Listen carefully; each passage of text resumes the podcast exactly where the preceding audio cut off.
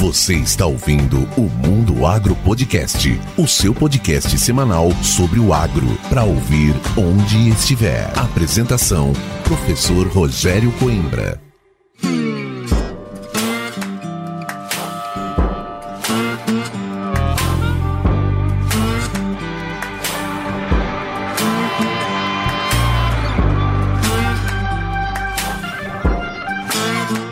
Começa agora mais um episódio do Mundo Agro Podcast, o seu podcast semanal sobre o agro para ouvir onde estiver e quando quiser. E hoje, aqui na bancada do Mundo Agro Podcast, estou muito feliz em trazer o Renato Contessoto, um cara que eu conheci há pouco tempo, mas a gente já conversa como se fosse amigo de, de muitos anos principalmente pela afinidade aí com o trabalho voltado ao tratamento e à proteção de sementes. O Renato, como me contava aqui um pouco antes da gente começar a gravar, ele é técnico agrícola, administrador, engenheiro agrônomo e atualmente atua no CTTS, se eu não me engano, que é o Centro Tecnológico de Tratamento de Sementes da BASF, na cidade de Posse, em São Paulo, onde eu tive a oportunidade de estar duas vezes com eles lá e fico muito feliz cada vez que eu passo por lá e vejo a quantidade de, de tecnologia e pesquisa sendo desenvolvida. E ele vai contar um pouco dessa história da vida do Renato e o que é esse processo de trabalhar com desenvolvimento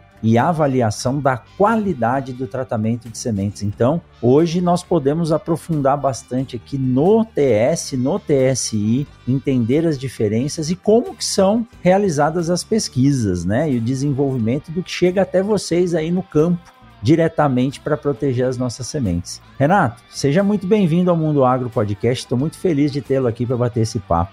É um prazer participar, professor Coimbra, no podcast Mundo Agro. E obrigado também aos ouvintes aí. É um prazer estar aqui com vocês. O Renato tem uma história legal e quando ele me contou que ele é pai de três meninos, eu falei, poxa, legal, né? Pai de três meninos. Mas ele vai falar que os três chegaram ao mesmo tempo, com algum intervalo de minutos. Aí eu falei, nossa, aí ficou difícil. Mas, Renato, é, primeiro eu quero agradecer a receptividade dessas duas vezes que eu tive no site de vocês. E como eu fico feliz de ver que o Brasil tem essas estruturas para desenvolver e oferecer cada vez mais ao produtor tecnologias que ajudam a proteger a semente e principalmente a qualidade, a tecnologia que é intrínseca à semente. Vocês têm um centro de pesquisa, de validação e desenvolvimento muito, mas muito legal. É, eu fiquei surpreso em ver as variações de tamanho de equipamentos para tratamento e avaliação das sementes, principalmente quando vocês recebem as moléculas para tratar e às vezes a impressão que dá é que tem 10 sementes para tratar com o que chega, né? Depois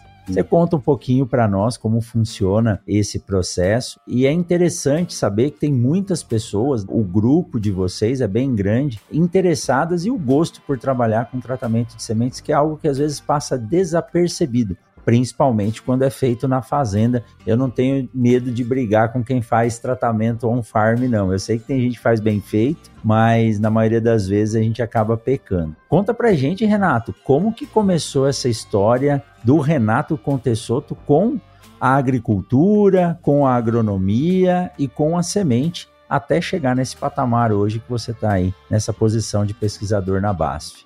A minha história começou há um tempinho atrás, né, alguns anos, e influenciado aí pelo meu avô, meu avô de descendentes de imigrantes de italiano, veio para o Brasil e sempre trabalhou com agricultura. Mas na família, o único que foi trabalhar com agricultura foi eu. E aí eu decidi, então, entrei lá no, no curso de técnico agrícola. Sou formado ali em técnico agrícola pelo Colégio Técnico de Espírito Santo do Pinhal. E depois disso, os caminhos, né? A vida a gente sai, vai trabalhar, começa a trabalhar e, e, vai seguindo os caminhos. E o sonho era sempre fazer agronomia, mas a agronomia ficou um pouquinho na espera. Eu acabei fazendo um curso antes da agronomia, eu fiz um curso de administração de empresas e logo depois, nesse meio tempo, nesse tempo aí de entre os cursos, sempre trabalhando, comecei a trabalhar com sementes, né, ali em, em 1999. Então, tenho um bom tempo aí empresa, nas empresas de mercado. Trabalhei com peletização de sementes, incrustação, filme coating e foi desenvolvendo todo o meu trabalho aí, minha, minha carreira profissional. Até que em 2013, mais ou menos, eu vim trabalhar na BASF, né, a companhia que eu estou atualmente. E aí, com isso, o sonho da agronomia voltou e não é só um sonho, também era um objetivo. Então, foi onde eu reativei e voltei e fui cursar agronomia. E nesse meio do caminho, me casei, aí veio aqui o, como você comentou, né, professor, veio os trigêmeos. Então eu tenho três filhos, junto com a minha esposa Luciana e o Matheus, o Miguel e o Murilo. Ser pai de trigêmeos, trabalhar e fazer uma faculdade não é moleza. É um grande desafio.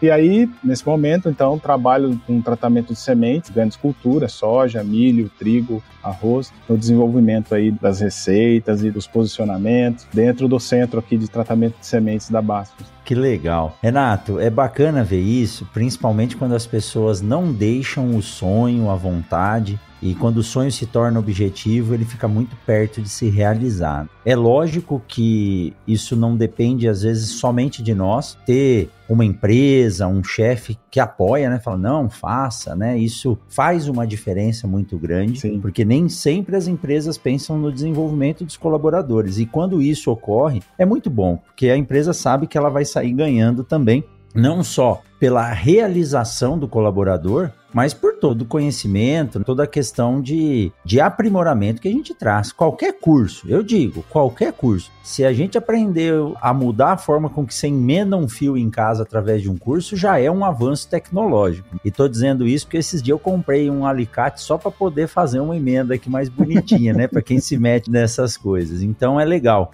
É interessante ver isso. Eu gosto de pedir para as pessoas contarem as suas histórias, porque na maioria das vezes as dificuldades passam e a gente não percebe. Aí nós só vamos ver, né? Bom, hoje eu tô nessa posição, tudo bem. Quem olha de fora acha que você sempre esteve ali, mas as pedras no caminho ninguém vê. E é muito legal quando a gente conta isso, você resumiu em alguns minutos, mas o Sim. intervalo de tempo disso é grande e eu falo. Eu acho que o maior desafio aí é trigêmeos, né? Nós temos um, um casal de vizinhos aqui que também tem trigêmeos tenho dois alunos que estão, um se formou agora e outro está para se formar, que são pais de gêmeos. Eu tive um por vez, né? Tenho dois e já sofri bastante. A barba e o cabelo já estão branco, imagina três de uma vez. Mas aí depois que eles crescem, né, Renato? Estão com quantos anos hoje? Hoje eles estão com 12. Oh, olha só, agora já está numa fase mais um pouco mais tranquilo. Vai mudar a preocupação só daqui para frente, né? É, a fase da agora estão entrando na fase da adolescência, né? Mas é uma fase gostosa, cada dia mais gostoso estar com eles quando eu tô com eles, eu curto demais. É, isso que é bom. Somos um quarteto incrível, né? E com a mãe deles também, né? E quem sabe sai um agrônomo aí no meio, né? Mas depois você fala disso, viu? Olha, o coração de pai, né? Sempre, é. sempre pensa nisso, né? Mas vamos ver, eu vou tentar influenciar. É, é, o, é, o, que a gente tem que respeitar é o gosto deles, né? Então, fazendo o que é. gosta, faz bem feito, né, Renato? Sim, sim. Mas que legal. E você contou aí que no início da sua carreira você trabalhou com sementes. Quando a gente fala que trabalha com sementes, a maioria das pessoas pensam na parte de produção de sementes. Mas você trabalhou com tecnologias e tecnologias aí que são bem específicas, peletização, incrustação, filme coating. Isso é algo que o Brasil importou há um tempo atrás e eu lembro, Renato, que eu fiz um estágio de graduação em 2000, se eu não me engano, e depois eu fiz o meu estágio profissionalizante na Sacata. E eu acompanhei na época esses processos de aquisição da tecnologia para poder fazer peletização. Tinha sementes de tomate ali que acho que ainda hoje a grama custava mais do que o ouro. Então, para você peletizar Sim. uma semente ou vender um pellet vazio, é um problema muito sério. Então, tinham algumas empresas, eu lembro que na época a Incotec, que é holandesa, né, estava trazendo essa tecnologia. Hoje isso cresceu e eu fiquei simplesmente, Renato, fascinado. Quando eu ouvi falar e entendi o que era o Osmoprime, mexer no processo de embebição, ajustar a germinação das sementes, eu jamais imaginaria que isso poderia ocorrer e eu comecei a ver e acompanhar aquelas tecnologias. Acho que foi algo que me trouxe mais para dentro ainda do mercado de sementes. Como que você começou? Foi por oportunidade de trabalho ou você conheceu isso e foi atrás para se inserir nesse setor, Renato? Foi uma oportunidade de trabalho. Eu estava recém-formado na época no Colégio Agrícola e aí estava em busca de uma oportunidade no mercado. E eu sempre morei na região aqui de Campinas, perto de São Paulo, aqui no estado de São Paulo. E aí, por uma oportunidade de trabalho que apareceu, eu me inscrevi e era para trabalhar com sementes. Logo depois que eu fui participando aí do processo e acabei sendo contratado pela empresa. E aí, nesse início, né, recém-formado ali, comecei a trabalhar e tive uma experiência, né, que eu fui fazer um treinamento. Foi uma experiência que eu tive no exterior, foi a primeira vez que eu tive a oportunidade de ir para o exterior. Então fiquei um tempo fora fazendo um treinamento na empresa e aí depois voltei para cá e aí trabalhei aqui no Brasil, na cidade de Olambra. Trabalhei ali na empresa por um tempo e ali eu fiquei mais ou menos uns 10 anos trabalhando com a peletização. Que ali a peletização nada mais é, né? A gente tem o processo de osmoprime, como você comentou, e o processo de peletização que seria a gente encapsular a semente e aumentar o tamanho dela para facilitar toda o, o, operacional aí de plantio e manuseio. Que legal. E eu gostei muito a primeira vez que eu vi as primeiras sementes de alface peletizadas, porque nessa empresa de hortaliças que eu passei, a gente passava por todos os processos. E aí tinha umas bandejas de produção de mudas com casca de arroz carbonizada, que ela fica preta, escura, né? isso. né? E as sementes de alface, é lógico que o pesquisador na época fez isso para provocar a nossa dúvida, né? Ele deu sementes de alface que eram de cor escura para a gente plantar nas bandejas de 128 células e ele disse que não poderiam cair duas sementes por célula. Mas, meu amigo, depois que você põe a primeira semente preta numa casca de arroz preta, você não consegue Sim. mais saber o que está acontecendo. Aí ele trouxe sementes peletizadas, preparadas, e a cor era verde limão. Aí era uma maravilha, né? Aí era como colocar um pingo no i apenas e com uma boa visualização. Aí facilita bastante a vida. facilita e é um processo que agrega valor à semente, porque há todo um trabalho, é como o tratamento, né? você não vai tratar uma semente que não vai nascer. Né? Sim, sim, tem todo um processo que, que é feito na semente ali, da questão de padronização de germinação, quebra de dormência dessas sementes, para você conseguir elevar toda a qualidade do seu lote ao mesmo nível praticamente, para que esse, depois que essa semente vai para o processo de peletização, e, e aí você tem ali, garante praticamente 99% dessas sementes vão estar tá no mesmo nível de maturidade fisiológica para estar tá para germinar em boas condições. E dar origem a uma planta. E hoje, Renato, ainda falando nesse ponto, falei que essa conversa pode ser longa porque tá dando milho para bode aqui. E hoje eu fico assim maravilhado como o mercado de plantas forrageiras, né, das braquiárias, dos pânicos, adotou essa tecnologia, que era antes algo que as sementes eram plantadas com uma mistura, um VC bem baixo, e hoje a gente tem essa mesma tecnologia das hortaliças sendo utilizada nas plantas de cobertura e nas plantas forrageiras, né? Plantando a, a semente individualizada e fez uma diferença muito grande na qualidade. É difusão de conhecimento. Sim, é uma tecnologia que agregou muito, porque facilita muito a operação do plantio e acaba que nas forrageiras também você consegue uma operação melhor, né? Uma operacionalização bem mais eficiente. O legal nas forrageiras é que permitiu a gente semear braquiária com semeadoras de precisão, como se estivesse plantando milho, soja ou algodão. Muito bacana, legal. Então, ó, quem está aí nos acompanhando, assistindo ou ouvindo, saiba que esse é um mercado em plena expansão e precisa de profissionais como o Renato, que são raros, disponíveis aí com conhecimento para trabalhar. Então, se você está na graduação, vá atrás de um estágio nessa área. Se você já se formou, busque se especializar, porque realmente o mercado é escasso, faltam profissionais capacitados para trabalhar nesse mercado.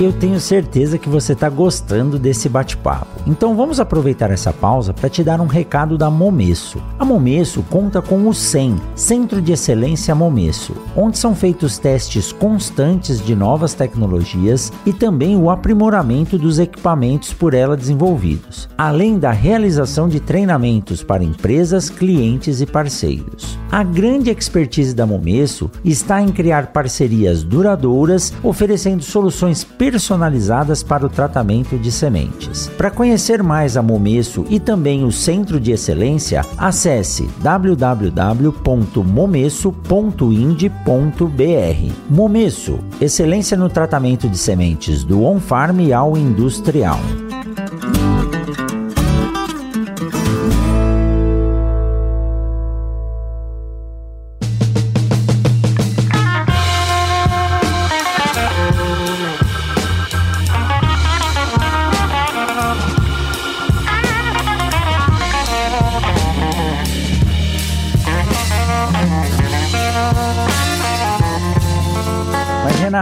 Vamos lá. E como foi essa mudança para trabalhar com grandes culturas? Hoje, na BASF, você trabalha basicamente com grandes culturas. E como foi essa transição da peletização? O filme coaching não deixa de ser uma técnica de tratamento de sementes. E aí Sim. você já podia engatar e nos dizer como que essas novas tecnologias aí voltadas ao tratamento têm melhorado a condição, fazendo com que a semente chegue lá no campo para expressar seu máximo potencial? Joia. Bom, comecei na BASF em 2013. Fui convidado por um colega que já estava na empresa e fui convidado para vir para cá e trabalhar aqui. Então, iniciei em 2013 no tratamento de sementes aqui. E aí, então, comecei a trabalhar com a soja. É, até então, não tinha a experiência de trabalhar em grandes culturas porque a pelletização é, é muito focada em horticultura, né? Alface, cória, tabaco, essas sementes menores. Então aqui eu comecei em 2013. Hoje o tratamento de sementes, a gente tem as sementes têm uma qualidade e um valor agregado muito alto, né? Então quando a gente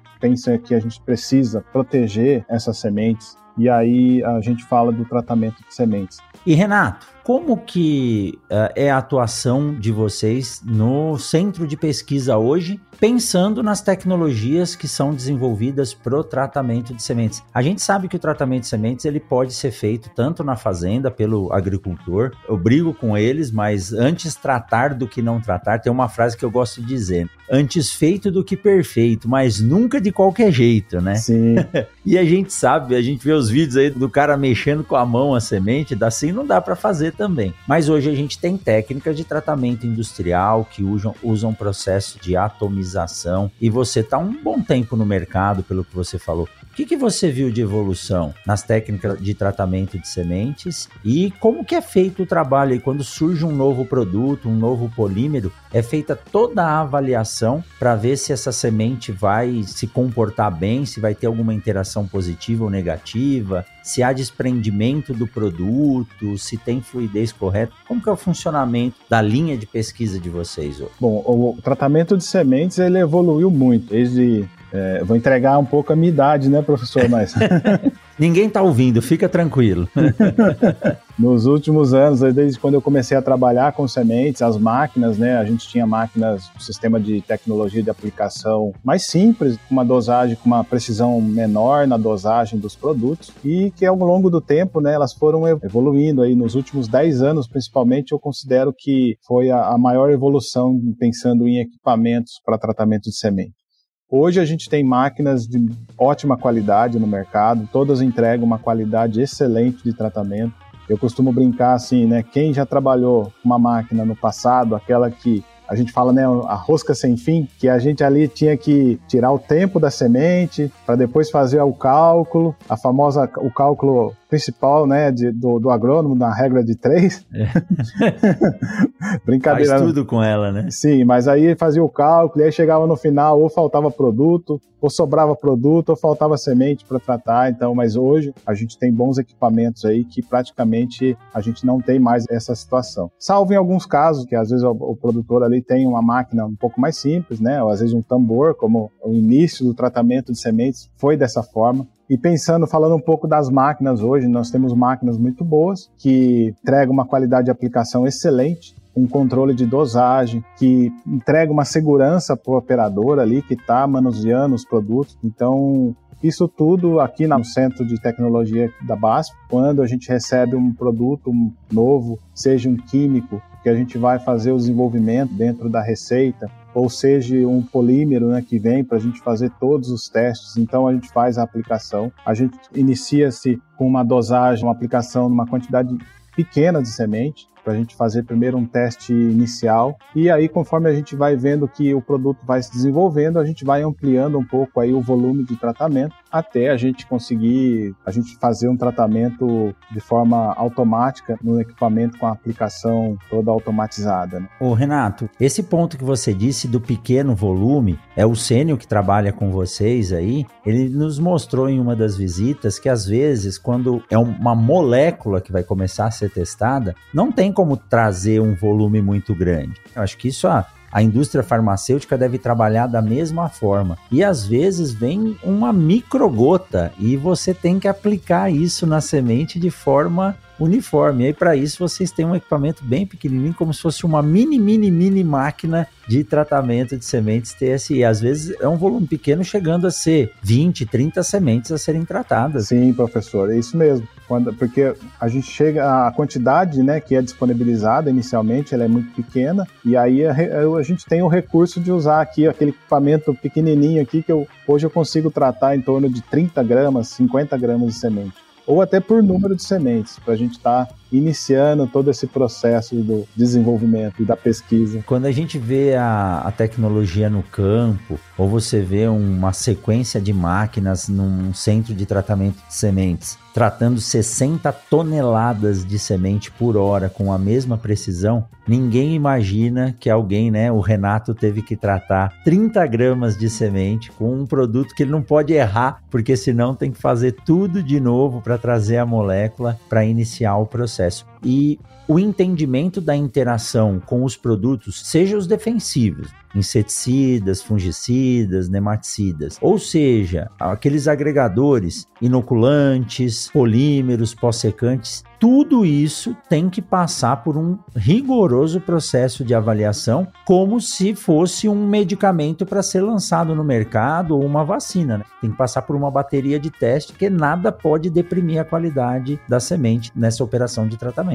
né, Renato? Sim, toda semente, todo produto, seja ele um, um, polímero, seja ele um químico, a gente realiza todos esses testes. São cinco testes físicos de qualidade que a gente tem aqui realiza no laboratório, né? A análise de visual seria assim uma cobertura visual da semente, a análise de fluidez, a análise de plantabilidade, a análise de atrito, quanto essa semente, esse tratamento aplicado ali na semente vai suportar o transporte, o manuseio. E hoje é que a gente fala até um principal, acho que é o principal análise que a gente tem feito, que é o desprendimento de poeira, né? Também a gente faz essa análise dentro do laboratório de análises físicas. E, simultaneamente, né, nos outros laboratórios, a gente vai fazendo os, os testes de germinação. Quando a, gente está trabalhando aí, por exemplo, com um produto biológico, a gente tem um laboratório de microbiologia ou de fitopatologia que também vão passo a passo, né, a todos esses produtos, essas receitas, essas soluções que a gente desenvolve para o tratamento de semente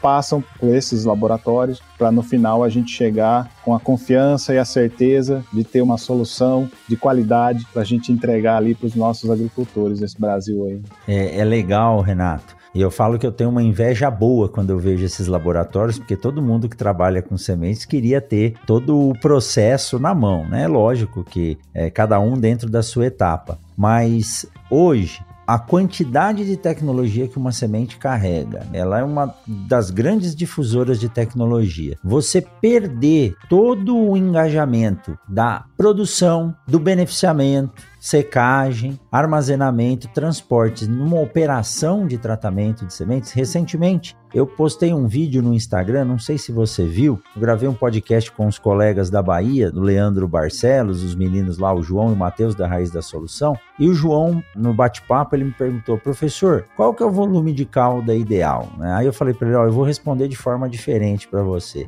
O que, que não pode acontecer no tratamento? Falei, a semente não pode enrugar, porque não dá para a gente falar assim, ah, não coloca água, usa um volume baixo. Às vezes na fazenda não tem como fazer. Mas se a casca da semente de soja enrugar, isso significa que tem água disponível e isso vai afetar a qualidade da semente, não só na qualidade fisiológica dela, mas por formar pregas, acabar no processo né, de tratamento, na operação mecânica, causar fissuras na casca, isso vai reduzindo a qualidade da semente. Então, ter a possibilidade de avaliar todos esses processos e o polímero, por exemplo, né? O polímero nada mais é do que um açúcar. Agora, como ele vai interagir com a semente, como que é o processo de adesividade, às vezes até a pigmentação. Recentemente conversando, né, com a indústria de polímero, um técnico falou: "Rogério, o polímero ele é incolor. Aí nós trazemos o pigmento para poder dar a cor que a empresa quer. As fontes, a matéria-prima da pigmentação, às vezes ela pode ser fitotóxica para a semente.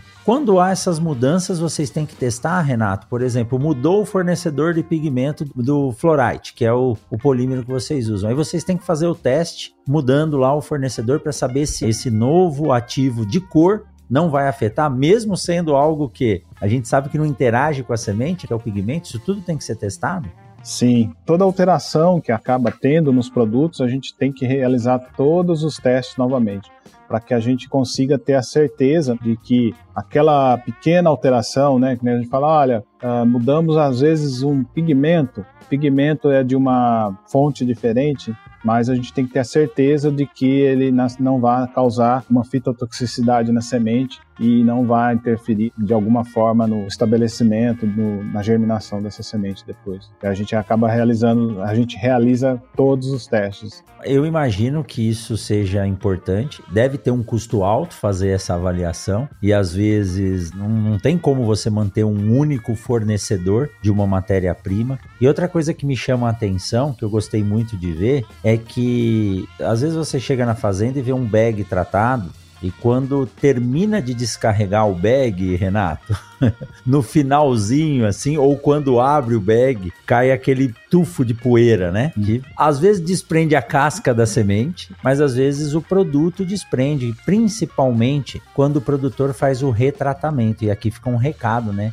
O retratamento não é viável, não é recomendado de nenhuma forma, nem para colocar o grafite, nem para colocar o inoculante. Existem estudos hoje, e esse é um dos critérios, avaliar o quanto do produto ou o quanto do próprio pó que é utilizado para dar o acabamento na semente fica aderido à semente e o quanto é desprendido, porque isso pode tanto comprometer a qualidade do tratamento, mas também a saúde de quem está mexendo com a semente. Sim, o uso de um polímero né, de boa qualidade, que traz ali uma propriedade adesiva, vai ajudar bastante. Mas também quando a gente fala no tratamento de semente, né, eu costumo falar a gente precisa ter um equilíbrio. Né? Você comentou o volume de cauda, e aí quando a gente está fazendo o tratamento, a gente tem um volume de cauda que a gente tem que ter um controle para não exceder o que a semente consegue, tem a capacidade de absorver, né? Então a gente fala ali de soja, se a gente começa a extrapolar muito o volume, tem um enrugamento, o tegumento da semente.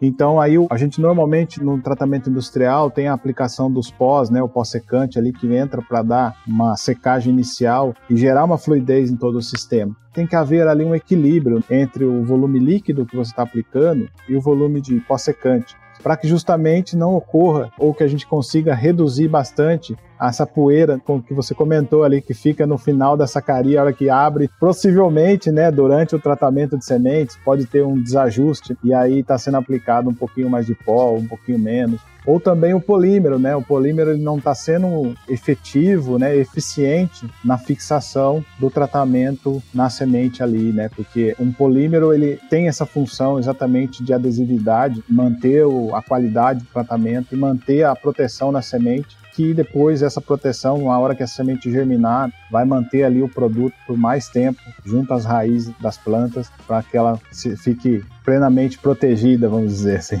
no estabelecimento inicial. Ô Renato, uma das coisas que eu mais gostei de ver foi o desenvolvimento do mercado de polímero. Quando eu fiz a graduação, eu sabia que a semente era tratada, principalmente a semente de milho, que nós vimos que ela vinha colorida, né? E na graduação em si, eu não me atentei muito e não, não me chamava muito a atenção o processo do tratamento de sementes.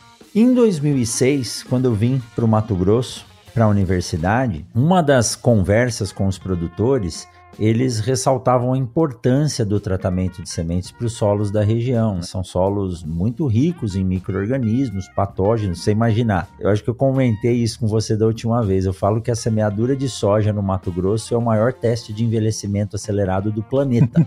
e aí os produtores dizendo a importância do tratamento de sementes e às vezes algum produto, se você erra um pouquinho na dose, aquilo que ia proteger passa a ser prejudicial. E eu passei a entender e ver os polímeros. Quando eu vi o polímero, o efeito que ele causa na melhor distribuição, na adesividade, falei, gente, isso aqui é tecnologia da NASA sendo utilizada na semente. Porque muitas vezes, quem não conhece acha que o polímero só vai pegar aquela semente que está maltratada, maltratada mesmo, que eu digo, tá com variação de produto por semente, manchada, e aí você vai jogar o polímero para pigmentar e cobrir o problema por cima. E não é isso, né, Renato? Não. Quando você principalmente quando você pode fazer a mistura dos defensivos, do inoculante com o polímero, acaba formando ali uma solução, um colóide, uma distribuição perfeita dos ingredientes ativos por semente. Nosso grande sonho é que venha uma legislação em que a gente possa trabalhar como no milho a aplicação de algumas gramas ou picogramas de produto por unidade, por semente, não mais tratar por massa, né, Renato? Sim, hoje, com exceção do milho, né, as culturas são todas tratadas normalmente por volume, 100 por quilos. E o papel do polímero, além né, dessa distribuição,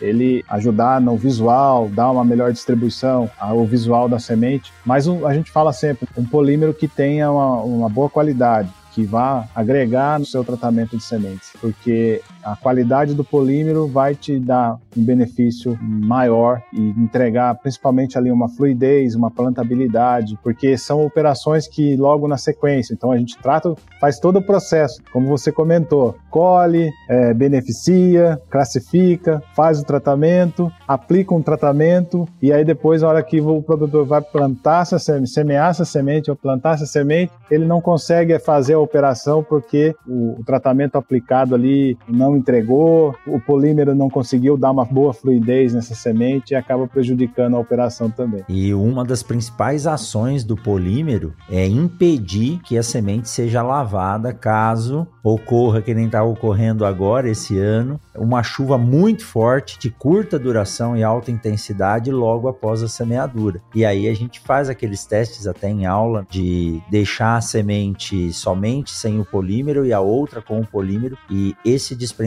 é muito grande. O polímero ele permite fazer isso de forma mais paulatina. Como é que funciona isso, Renato? Qual que é a característica do polímero que permite? É uma proteção mesmo? É como se fosse encapsular o ingrediente ativo? Sim, ali na composição do polímero, dos produtos que compõem o polímero, ele tem ali uma matéria-prima que vai ajudar nesse tema da adesividade e fazendo com que se tenha uma liberação gradual. Como você comentou, uma chuva muito pesada, a tendência é a gente começar a perder, né, por lixiviação ali, e o polímero ele vai manter por mais tempo, essa liberação do ingrediente ativo para a semente para as raízes vai ser mais gradual. Então a gente consegue aí ter por mais tempo a nossa semente, a nossa plântula ali inicial protegida para o desenvolvimento inicial da lavoura. Prolonga o tempo de proteção e não causa nenhum problema, né, de excesso de produto no solo que vai causar a fitotoxidez. Eu gostei muito. Agora tem uma coisa que tem me deixado bravo, sabe?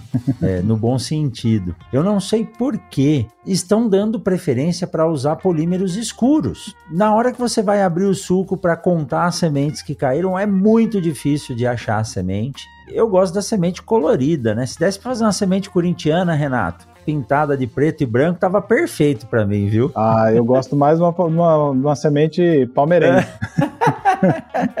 toda verde, né? Aí tem que usar o Florite, que aí ele fica verdinho, né? Sim. Mas eu acho importante, né, a questão, a semente é importante ela ter uma cor que você possa diferenciar ela quando você faz o plantio. É. Né? A gente tem o mercado tá com uma tendência de usar um polímero mais escuro, mas eu gosto mais de uma semente de uma cor verde, de uma cor vermelha, de uma cor azul, porque ajuda muito o agricultor no momento na, na operação de plantio. Pra, nem você comentou, eu vou abrir o suco, vou ver como é que está a distribuição da semente você consegue identificar de forma mais fácil a semente do suco de plantio ali. Volta naquele caso que eu disse do exemplo lá da empresa de hortaliças que você vai colocar a semente num substrato que é da cor da semente. Nós já fizemos alguns ensaios aqui avaliando polímeros, avaliando principalmente pós-secante, e quando ela é escura é muito difícil, dependendo do tipo de solo, fica exatamente com a mesma cor, né? Então, se dá para fazer uma semente colorida e é importante como alerta também, porque a semente colorida, ela mostra que ela foi tratada, que ela não pode ser consumida. Lógico, a semente com polímero escuro preto está mostrando, vai ficar uma pérola. E o que eu gosto também é que quando você usa uma semente colorida, o grafite aparece mais quando se coloca o lubrificante na forma de grafite. E aí eu já vou fazer um ponto aqui. Você vê que eu pego no pé, né, Renato? o meu grande sonho é não precisar mais usar grafite na semente. Assim, os 99% dos casos de retratamento é para aplicação de inoculante grafite. Se não precisar pôr inoculante, ah não, eu tenho inoculante no suco, beleza, uma coisa a menos para ir na semente. Mas ele vai lá e retrata a semente só para aplicar o grafite. E quando a gente pega a máquina muito grande, não dá para colocar na caixa só. E aí começa a ocorrer dano mecânico, excesso de grafite. Eu até conversava com o Belani, que veio fazer uma visita aqui na universidade. O grafite ele é altamente higroscópico, mas dependendo da forma e do tempo que a semente fica na operação de tratamento grafitando, ele pode até retardar a entrada de água. Isso aí é um trabalho que nós temos uh, um campo enorme para estudar ainda, né? Então, o meu grande sonho, viu, Renato, é que não tenha mais o grafite na parada. Aí, as indústrias, vocês como a BASF, indústria de polímero pós-secante, têm que trabalhar para trazer mais produtos que sejam lubrificantes não ferrosos. Fora a questão de estragar painel elétrico. Sim, com certeza. O grafite ele é uma recomendação das empresas de máquinas né, para a lubrificação do equipamento. E quando você refaz né, o processo de tratamento para a aplicação do grafite, você pode estar tá levando uma vantagem, mas às vezes você está levando uma desvantagem. Porque quando você está repetindo o processo, você pode estar tá tirando o tratamento que foi aplicado anteriormente, e aí você está tendo um prejuízo, porque a gente fala a quantidade de ingrediente ativo que foi aplicado na, no tratamento ali, na solução de tratamento de semente, para estar tá protegendo, você pode estar tá tirando isso aí, esse tratamento, para estar tá fazendo o processo de retratamento, de grafitagem dessa semente. O ideal é a gente não fazer o grafite na semente, a gente aqui, a BASF, dentro do nosso centro aqui, a gente tem vários trabalhos que a gente faz e, e estudos aqui que, nosso ponto de vista, assim, né, dentro do, da experiência que a gente tem aqui, dispensa o uso do grafite quando você usa uma solução de tratamento de sementes completa, com as receitas dos químicos, mais os polímeros e o pós-secante. E aí você tem um, um benefício completo. Você consegue ter uma fluidez adequada dentro das tubulações existentes hoje, dentro do, range de tamanho das tubulações, você consegue ter uma fluidez adequada sem a necessidade do uso do grafite. Isso vocês testam, é possível fazer isso, né? Sim. Tamanha é a preocupação com o uso do grafite que no mercado até algumas empresas de máquinas mesmo também já estão posicionando produtos diferentes do grafite, tipo um talco, né? Algumas empresas já estão indo para buscar novas soluções, outras alternativas, porque o tema do grafite, como você comentou, é um produto que também tem a questão de acontecer um, do curto-circuito, né? Da eletricidade, que ele é dentro de uma planta industrial de tratamento de sementes, isso pode ser um risco. Não estou afirmando, mas é um risco que pode acontecer um risco ter ali um sensor danificado justamente por esse tema. Fora o risco de queda, né? A gente entra, anda por Sim. aí nos centros de tratamento de sementes e você tem que andar segurando no corrimão, que às vezes pode cair. Mas Renato, eu gosto de mandar, eu falo assim, eu mando um recado, né? Eu tenho alguns amigos que trabalham com máquinas e implementos e eu falo, eu vou começar a cobrar frete da semente que leva grafite para lubrificar a sua máquina, porque o grafite pode ir na semente para permitir a fluidez. Hoje você disse, eu, hoje a gente já avaliou, existem muitos pós-secantes que já têm essa, essa característica. Agora, ele não pode levar o grafite para lubrificar a máquina, e é uma incoerência. Então, ou se desenvolve uma máquina que tem equipamentos já que permitem essa melhor fluidez, ou faz a aplicação do grafite em spray lá, a gente sabe que existe isso. Tem o meu amigo Júlio, né, que é o eu falo que é o mago das semeadoras, o, o Júlio César, e ele fala: Coimbra, usa o grafite em spray, que ele tem uma boa adesividade, ele vai lubrificar disco, vai lubrificar anel, vai lubrificar o sistema, e aí a semente vai somente com os produtos que ela já veio do tratamento industrial. Então fica aqui uma, uma dica: não retrate a sua semente, a chance de dar problema é bem grande, né, Renato? É, é bem grande. É bem grande porque você está pondo em risco o agricultor, quando ele compra né, a semente tratada, fazendo esse processo todo, ele vai estar tá perdendo um pouco, perdendo com certeza parte do tratamento aplicado. A BASF hoje é uma empresa de pesquisa e desenvolvimento global. E aí a gente, dentro da divisão nossa de agricultura, a BASF investe anualmente uma quantia considerável em dinheiro para estar tá fazendo o desenvolvimento das tecnologias. Então é importante a gente levar isso também para os nossos agricultores. Em consideração, com certeza. Renato, eu sei que o tempo é curto, mas eu tenho mais uma pergunta para fazer para você aqui. Vamos lá. Ultimamente a gente tem conversado e vocês têm uma linha de trabalho também voltada ao tratamento de sementes de algodão.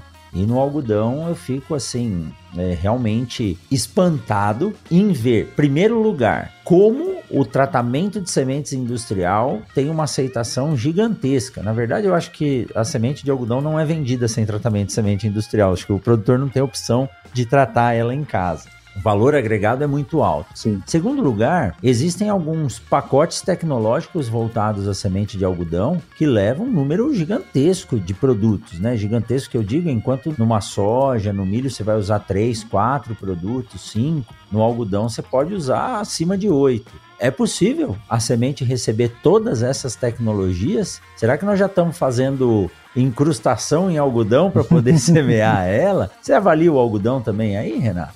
Sim, a gente avalia o algodão também. E o algodão é uma semente assim, a gente fala, ela é raiz, ela é. aguenta. ela aguenta. E também, porque de todos esses produtos dentro da solução de tratamento de semente do algodão? Um ponto é as dores que hoje os agricultores têm ali. Então, dependendo da região, dependendo do, do tipo de solo, das pragas e doenças que estão ali na, né? Então, a gente tenta entregar uma solução mais completa possível, pensando aí até no algodão. E o algodão também é uma coisa, a gente trabalha aí, tem em torno de, de sete ingredientes ativos diferentes aplicado. E também, puxando um outro tema aqui anterior, até professor, que é a questão da cor né, que a gente utiliza, a gente também pode utilizar a cor no tratamento de sementes para identificar uma tecnologia. Ah, que legal. Que é o caso que a BASF utiliza nas sementes de algodão. Então, quando a gente tem uma semente com tecnologias diferentes, a gente tem identificação delas por cor também. Ah, que legal. Então, dentro da a linha de sementes da BASF é Fibermax, é isso, né, seu nome? Fibermax. Então, Sim. a coloração das sementes que são compradas, elas identificam quais são as tecnologias que estão embutidas naquela semente. Sim. É o tal do Kanban utilizado lá pelo japonês, né? a cor vai dizer o que significa. E Renato, vou colocar você numa saia justa aqui agora, se preparem. Meu Deus. Eu, eu prefiro o tratamento em batelada. E aí, quando a gente fala em algodão, que você vai colocar aí 8, 9, 10, 12 produtos, eu acho que nem é possível colocar ele numa máquina de fluxo contínuo. E os volumes de algodão são menores. Com a sua experiência, o que, que você prefere? Se você já operou as duas, já testou, mas é, existe os posicionamentos. Eu sou um grande defensor da batelada, principalmente pelo curto intervalo de tempo que a semente fica em movimento. Qual que é a sua opinião aí entre essas duas tecnologias? Ah, você me apertou, hein?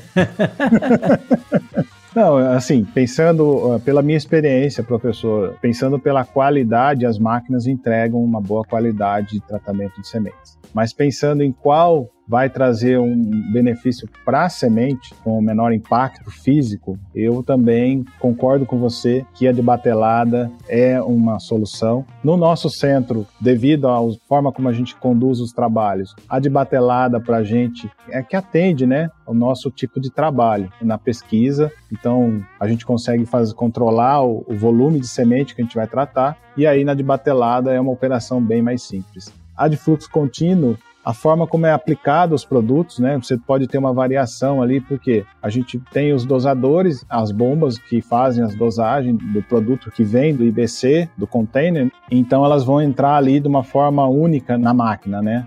Isso falando na fluxo contínuo enquanto na de batelada a gente pode ter diferentes também os aplicadores, só que os produtos entrando de forma individual e sendo aplicado dentro da máquina, no aspersor, no disco atomizador, e ali então a gente consegue que esses produtos sejam aplicados de forma individualizada, e aí a gente pode até trabalhar a ordem de aplicação dos produtos porque hoje a gente fala muito do uso de. O tratamento de sementes hoje deixou de ser só produtos químicos, hoje a gente tem muitos produtos biológicos, inoculantes chegando, então a gente precisa, talvez, trabalhar também a forma de aplicação para a gente entregar uma solução e uma qualidade no tratamento de sementes boa, né? E Renato, aproveitando que você tocou no assunto do inoculante, ou dos, do inoculante não somente, dos biológicos em si. Quando a gente passa pelos centros de tratamento de sementes e o operador do centro conversa conosco e falou: Ô professor, no tratamento industrial os volumes são tão baixos que quando vem um inoculante aí ou um biológico, ainda até graças a Deus, porque melhora né, o, o volume a ser aplicado, a gente consegue fazer um recobrimento maior. E é verdade, isso eu falo bastante nos treinamentos para os times de operação, times comerciais também. No tratamento de sementes industrial, o volume ele é praticamente o produto produto puro. Então você tem que ter uma máquina específica para conseguir fazer um spray e recobrir de forma adequada. Aí quando a gente traz os biológicos, na maioria das vezes eles têm água na sua composição para manter as células em suspensão. Isso ajuda um pouco a distribuir melhor o, o produto. Mas nesse ponto aí a tecnologia tem que ser usada com bastante cuidado para não errar, porque senão você acaba estragando toda a parte que foi feita com o polímero e com os defensivos, né, Renato? Sim, acaba danificando todo um, um trabalho feito anteriormente. E falando um pouco, né, como você comentou, dos produtos. Hoje a gente tem os produtos que são desenvolvidos para o tratamento de sementes. Os produtos são muito seguros né, para o tratamento de sementes, para trazer segurança para o aplicador. E as dosagens são baixas, porque normalmente a gente tem um produto de formulação FS, que são os produtos que com foco para o tratamento de semente, e que eles têm né, uma concentração maior para que a gente consiga trabalhar com dosagens pequenas, justamente para a gente atingir conseguir aplicar ali mais de um produto e as máquinas nesse ponto elas têm uma precisão de aplicação muito grande. Então a gente consegue ali dosar 2 ml por quilo de semente. Então, por exemplo, uma dosagem bem baixa. E a qualidade, quando entra os biológicos, como você comentou, né, a gente tem um ganho de melhoria porque a gente está aumentando o volume. De novo, a gente cai naquele um volume baixo de aplicação, um volume mais alto, dentro de um range que a gente pode trabalhar ali no tratamento de sementes. É, muito interessante, né? Aí você chega numa fazenda, às vezes, você vê um bag de mil quilos e sendo aplicado ali 1.500 ml a cada 100 quilos. Quase 15 litros em um bag de mil quilos. E aí não tem como dar certo, porque principalmente pela aplicação primária, aquela aplicação, o primeiro contato da semente com o produto. Não é que não deve se fazer, né, Renato, o tratamento na fazenda. E pelo contrário, às vezes a gente encontra fazendas com tratamento tão profissional que é um industrial dentro da fazenda. Mas é um cuidado que tem que se tomar, porque o valor agregado ao produto químico, o valor agregado à semente é, é muito grande. Eu juro que eu fico sentido quando eu vejo nessa operação ocorrer algum problema, quando as plantas germinam no campo, começa a dar intoxicação, perda de stand, você fala, poxa vida, tanto trabalho, tanto recurso humano empregado para trazer essa semente até aqui e uma operação que eu entendo que a correria do plantio pode causar. Perdemos todo o trabalho que a gente fez. Por isso a importância do trabalho que vocês desenvolvem aí, de aferir, avaliar, repetir, reanalisar, para quando o produto vá ao mercado, ele não cause nenhuma redução de qualidade. Sim, vamos pensar, né? É uma semente hoje com alta tecnologia embarcada, de alto valor produtos que a gente tem específicos para aplicação nas sementes, seguros e com baixa toxicidade para a com baixo volume de calda, com bons equipamentos, né? Hoje a gente tem equipamentos de, de qualidade, precisão, seguros para aplicação. E um tema que a gente sempre comenta aqui, todo ano a gente tem um trabalho que a gente faz que é a capacitação e treinamento, que é as pessoas. Somando esses quatro pontos, eu acho que a gente consegue fazer um tratamento de qualidade para essas sementes. E muitas das vezes no tratamento na fazenda, você não tem todos esses pontos. E aí fica faltando um ponto. Às vezes ali a necessidade de fazer um processo rápido nem sempre é o, o ideal, porque você deixa de um ponto de qualidade que você não, não, tem, não dá uma atenção. A gente fala, ah, vou tratar na fazenda, vou tratar no misturador aqui e não vou me preocupar muito com esse tema de aplicação. Depois lá vai pagar o pedágio depois, né? Você vai ter o pedágio. A consequência vem, né? O preço vem. Exato. É isso aí. Tem que atender esses quatro pilares. Siga o Mundo Agro Podcast nas redes sociais: Instagram, Facebook e Twitter. Arroba Mundo Agro Podcast.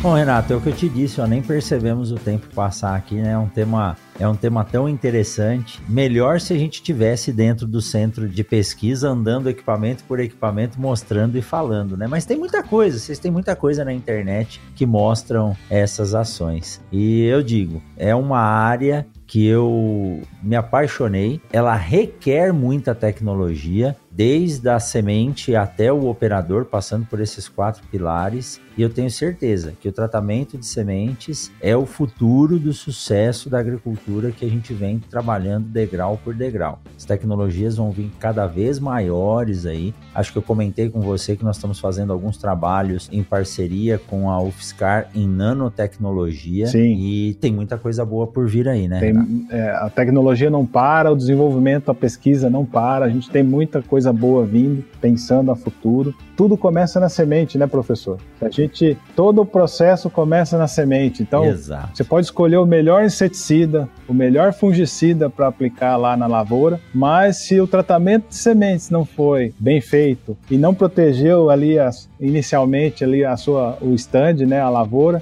não vai ter a aplicação do inseticida, não vai ter a aplicação do fungicida e ainda vai ter né, a dificuldade de às vezes acabar nem conseguir produzir.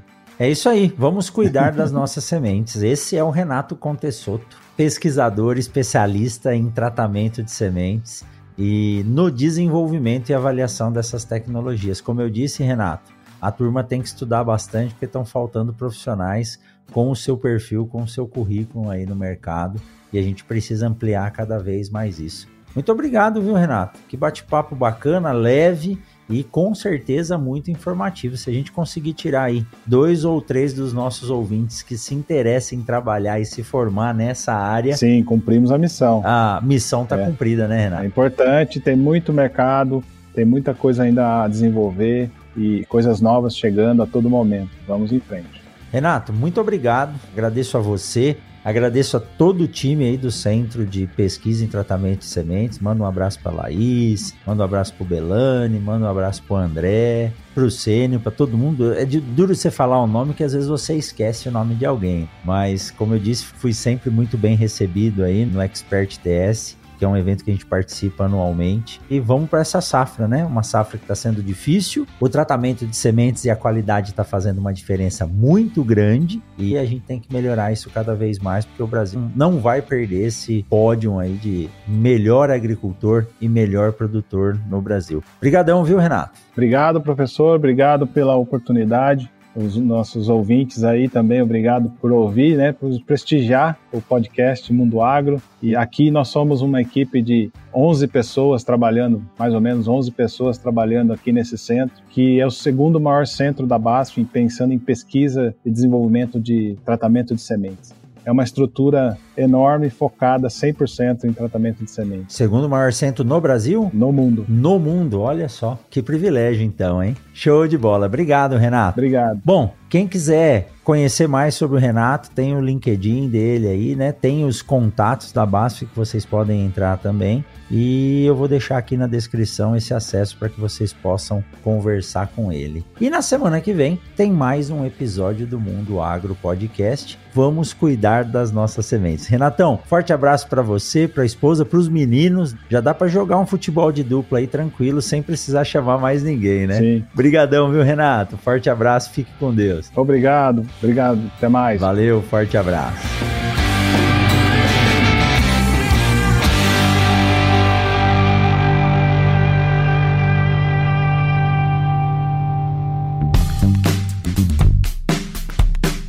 Você acabou de ouvir o Mundo Agro Podcast, o podcast semanal sobre o agro disponível na sua plataforma de áudio preferida e agora também no YouTube. Siga o podcast no Spotify ou na Amazon, assine no Apple Podcasts, se inscreva no Castbox e favorite na Deezer. Assim você receberá uma notificação a cada novo episódio publicado. Eu sou o professor Rogério Coimbra e encontro você na semana que vem em mais um episódio do Mundo Agro Podcast. Você ouviu o Mundo Agro Podcast. Informações, novidades e muito mais. Mundo Agro Podcast para ouvir onde estiver.